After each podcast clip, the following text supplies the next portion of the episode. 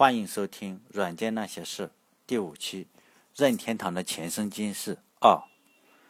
在上一期我们说到，任天堂于明治维新以后，在一八八九年建立，经历了两代社长六十年的经营，在一九四九年终于传到了山内溥的手里。山内溥上任以后，经过了严酷的革新，任天堂也达到了前所未有的辉煌，成为了日本扑克业的老大。但是，在日本东京奥运会以后，任天堂又经历了断崖式的下滑，股票从六百日元下跌到六十日元，山内溥也就不得不再对任天堂进行一次改革。此前，山内溥曾经去过美国进行过一番考察，他发现美国最大的扑克公司也不过是一家中小型的企业。此时，任天堂在日本的市场占有率已经超过了百分之六十。如果再想进一步发展，就已经很困难了。毕竟不能达到百分之一百二十吧。公司干到这个份上，只有两条路可以走：一个是多元化，第二就是国际化。国际化在当时的日本是非常困难的。当年的日本产品的名声和今天还不太一样。今天日本货都是高质量、高性能的代表，当年的日本货却都是山寨品，质量非常不好。举个例子来说。在一九六二年，索尼公司国际化，旗舰店就开到了曼哈顿的第五大道上。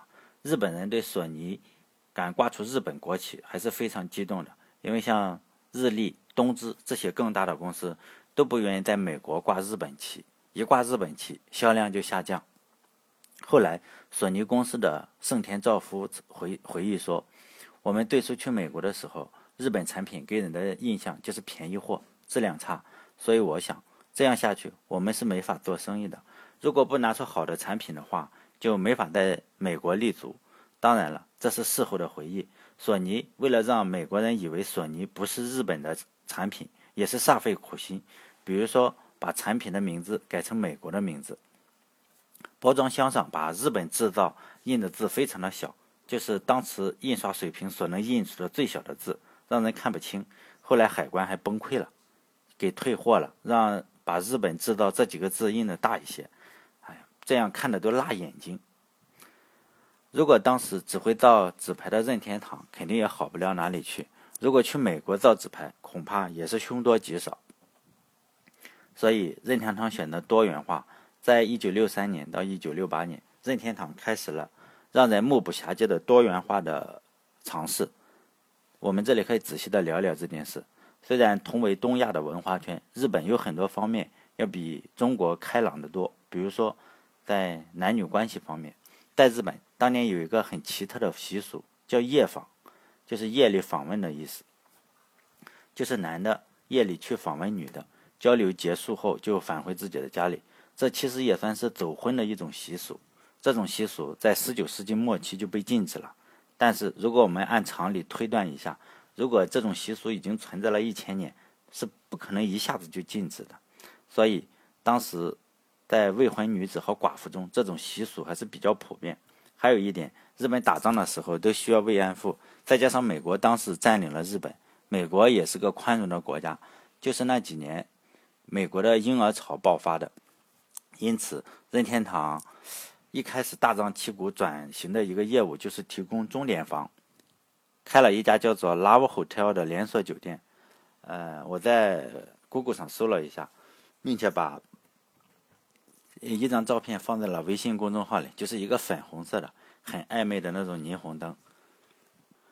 在开拓业务的时候，也不能忘了老本行，就是纸牌的生产。毕竟任天堂的根基就是纸牌生产，在纸牌业务上，任天堂也是花样百出。比如说，他开始印刷成人的纸牌。就是纸牌上全是一些裸体的女孩，这些裸体的女孩当时都是当时日本的美女。当然，还有一张是当时风靡全球的玛丽莲梦露啊。当然，我说这个风靡全球，当然是还是不包括中国的。我在 Google 上也搜到了这个纸牌，放在公众放在微信公众号里了。有兴趣的话，可以去批判一下。呃，其实这样说起来，曾经的任天堂还是非常开放的。呃，只是不知道后来为什么变得这么保守了，要保护儿童，在游戏里连点暴力都不允许，真是三日不见当刮目相看啊！哎，说到这里，我突然想起了我一个好朋友。大学毕业以后，我留在国内继续读研究生，他学习好，就去了美国去读博士。然后待了一年多，他就回国，我们都很高兴，就张罗了一一顿大餐，然后准备吃完大餐就去三里屯爽爽。一见面呢，他就是说，哎，去了美国以后就找到信仰了，搞得他现在只能吃一点青菜叶子。然后我们就把大餐以后的酒吧之行也取消了。哎，希望我这个同学不要听到这个音频。我只是到现在还是有点惋惜，毕竟在大学的时候我们一起吃肉，一起喝酒，哎，那个日子还是挺怀念的。可能是后来的任天堂也有类似的经历，一下子就改邪归正了。任天堂当时还山寨乐高公司的积木，基本上是做的跟乐高公司的是一模一样。后来乐高公司和任天堂还打官司。但是任天堂竟然打赢了，说这不是侵权，不侵权的原因是乐高公司的积木是任天堂公司的子集，任天堂生产很多种类的积木，比乐高生产的还要多。后来任天堂还尝试过各种圆珠笔、汤面，还开了一家叫钻石的出租车公司，还有照片冲印的公司。再后来，大家开始看电视了，三内普还弄了一家电视公司。呃，还生产那种速食米饭，也不知道什么，大概是应该是像方便面这种东西吧。嗯，当然了，这些尝试大部分都以失败告终，否则的话，任天堂也就不会生产游戏机了。任天堂涉足了这么多行业，我也没有发现太多的共同点。不过，倒是所有的涉足的行业都是以吃喝玩乐为主要目标。这可能与山内溥从来就是一个衣食无忧的花花公子有一定的关系。虽然涉足的行业非常多，但是显然没有那种建筑业、农业、工业等领域，都是一些赌博呀、情色呀，就是让人玩的爽，是任天堂这家公司的使命。呃，我这一代人呢，也是追求个吃喝玩乐，基本上都是姓马的影响这一代人的生活嘛。闲暇的时候玩马化腾的游戏和软件。购物的时候用马云的淘宝，闲暇时娱乐呢就看马赛克家的电影，永远也逃不出马克思家的社会主义。哎呀，上一期我们说过，山内溥上任以后，先是清除家里的族人，再就是清除工作了二十年以上的老员工。与此同时，他也高薪招聘年轻的人才，其中就招到了一个小伙子，他的名字叫横井军平。他被招聘来的时候是负责维修花扎生产设备，他是一个技术修理工。横井军平出生于一九四一年九月十日，他就读于关西著名的大学同志社大学。哎，我看到这个同志社大学的时候，为什么起这个名字呀？他的学习成绩一直也不算很出众，不过他却因为兴趣广泛而在同学中很有人气，而且自己又喜欢制作一些。充满奇思妙想的小玩意，因此在大学里获得了“天才发明家”的称号。毕业前的一年，然后他就去参加大企业内定的就业实习，但是最终他就选择了这个名不见经传的京都小企业任天堂。据说是因为任天堂离他的家很近，他可以骑着自行车或者步行去上班。这让我想起了。灌篮高手里的流川枫选择湘北，也是因为离家很近。横井军平的工作非常努力，因为在大学时期就是远近闻名的发明小王子。在任天堂工作的时候，他喜欢用剩下的边角料来做发明创造。有一天，山内溥发现了他的小发明，就是一个可以弹出去的机械手臂，就把他叫到了办公室，商量把这个小玩具变成真正的商品，推向市场。然后第二天，横井军平就把改进的这个东西拿到了山内溥的面前。随即，任天堂组建了新的部门，横井军平的业余发明也就在电视上广泛的反复宣传。这个售价八百日元的小玩意，第一年就卖出了一百四十万套，山内溥慧眼识珠，对如此高的销量也大喜过望。随后，将这个临时组建的草台班子重新改组。让横井军平担任技术负责人，改名为日后如雷贯耳的任天堂第一开发部。在一九六零年后半期，任天堂的超级怪兽是公司非常卖座的产品。随后又出了超级棒球、超级潜望镜等产品，都是些儿童玩具。就靠这些超级怪兽类的玩具，每年从家长口袋里捞不少钱出来。此后，横井军平招兵买马，横井军平的好友上村雅之随后也加入。后来，此人成为任天堂第二开发部的负责人。再后来，又找了另外一个人叫竹田玄阳，此人就是任天堂第三开发部的负责人。到了一九七零年的时候，任天堂这三个技术核心也就逐渐的成型。在一九七五年的时候，电视游戏厂商推出了一款家用游戏机。这款游戏机是基于当时的街机 Pong。这款游戏的名字叫 Home Pong，这是一个网球游戏。这家电视游戏厂商就是 雅达利。这个内容非常简单，就是在一个纯黑的背景上，用白色的长方形方块分别表示网球或者网球拍。以现在的眼光来看，就是非常的弱，但当时人们来说，能够自己操纵电视画面里的东西，还能跟朋友对打，还是很先进的玩意。当时这个东西大家还是比较认可的，所以好几个厂商开始开发各种类似的网球游戏以及打方块的游戏。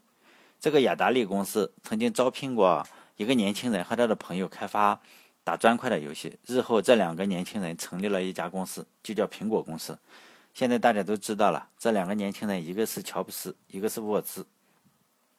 当时的任天堂正在考虑怎么山寨雅达利的游戏机，那时候版权也没有现在这么变态。包括以后出了哆啦 A 梦电子游戏的 ePoch 公司，还有现在卖高达玩具的万代公司，还有现在卖各种各样小玩具的 Tommy 公司，那时候都是山寨过雅达利。所以任天堂这么干，也不用觉得。太不好意思，反正大家都这么干。恰好当时的日本三菱公司正在搞微创新，雅达利的游戏机当时是黑白的，三菱就想弄个彩色的，于是就联系到了任天堂，一拍即合，两家公司联合起来开始抄雅达利。当时的游戏机市场上，每一台游戏机大概卖两万到三万日元。三内溥就考察了一下，把上村雅之喊过来，说咱们造一个一万日元的出来。当时三菱公司还是很不以为然的。幸好上村雅之也不是等闲之辈，从中斡旋之下，真的造出来了一个一万日元的机器。但是上面已经提到了，当时包括万代、ePoch、Tommy 等众多的公司都在山寨雅达利。当时市场上就有四十到五十种同类型的机器，可能有点像现在中国市场的手机，每年出的手机有几十款，有的拼情怀，有的拼跑分，反正能忽悠几个算几个。这个时候。就显现出三内普的老道了。他把这个游戏机分成两种型号，一种是 TV Game Six，一种是 TV Game Fifteen。从这个名字我们可以看出来，这两种游戏，一种是内置了六六个游戏，一个是内置了十五个游戏，其他的根本没有任何区别。如果仔细说起来，这些游戏所有的游戏都没有什么区别。比如说，里面内置的游戏是网球、排球、曲棍球、乒乓球等等。除了名字不同，其他都是一模一样的，根本没有本质的区别，都是一些方块在屏幕上来回的移动。买回来的话，如果玩起来，按现在来说就是还是很坑爹的。虽然说是十五种游戏，实际上只有一种玩法。在 YouTube 上可以搜搜视频。我本来想把这个演示视频下载下来，放在微信公众号里，也不知道什么原因，腾讯视频审核就是通不过，可能侵权了吗？当时三内普就先以成本价九千八百日元卖 TV Game Six 这个产品，低价倾销，然后迅速占领了市场。然后再说出了一个更高级的版本，再以一万五日元卖 TV Game Fifteen 这个游戏机，结果销量还是挺好。后来这两款产品总共卖了超过一百万台以上，其中一半是 TV Game Fifteen 这个游戏，每台的利润大概是五千日元。任天堂通过和三菱合作，最终也就踏入了游戏业的大门。但是这只是万里长征的第一步，任天堂还需要一员大将，才能在游戏界内呼风唤雨。那个人现在还失业在家。细算起来，此人是山内溥的侄子。这个年轻的落寞的年轻人，大别的大别人读大学的时候是读四年，他读了五年。别人毕业了去工作，他在家失业待了一年。经过父亲的关系，他想到了可以去找你伯父任天堂去打打工，总比在家里啃老强吧。于是他父亲就联系了山内溥，让大侄子跟着你干吧。下一期我们就来讲讲山内溥的大侄子。虽然现在此人还默默无闻，将来此人仍然是名名扬天下。这个年轻人后来被称为马里奥之父，他就是宫本茂。下一期音频我们再来讲讲宫本茂在任天堂的故事。好，谢谢收听。